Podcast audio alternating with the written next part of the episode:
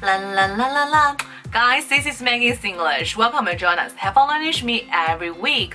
那么更新口语视频有段时间了哈，我们今天那个内容呢，要来做一个总结盘点，有关于二零一七年的一些网络流行社交的英文短有哪些？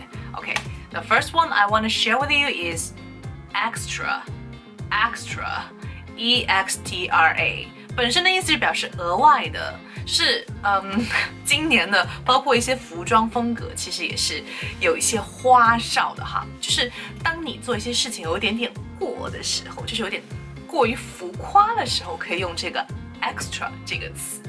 OK，Well, if someone calls you extra, you are either trying too hard or like doing something over the top，就是太夸张了，太过头了，或者说太用力去表现一些事情了。Number two is AF. I actually see this word a lot, but it doesn't really mean a good thing.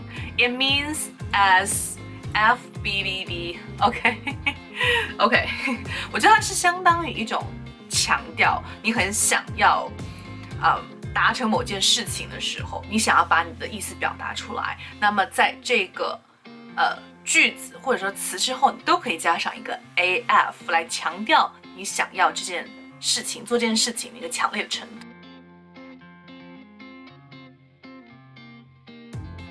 Well, whenever I saw beautiful scenery pictures or like cuisine pictures, I would say, "This is my goal AF.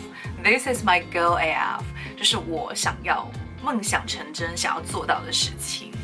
Okay, yeah, goal AF. Okay, what number three? Snatched.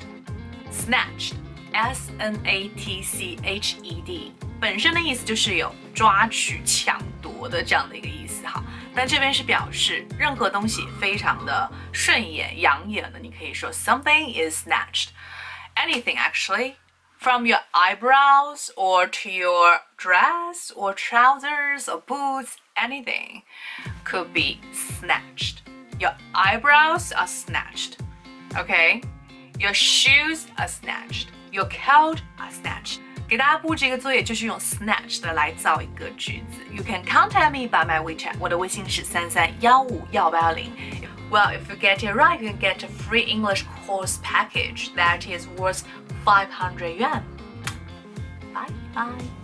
Don't forget to follow me.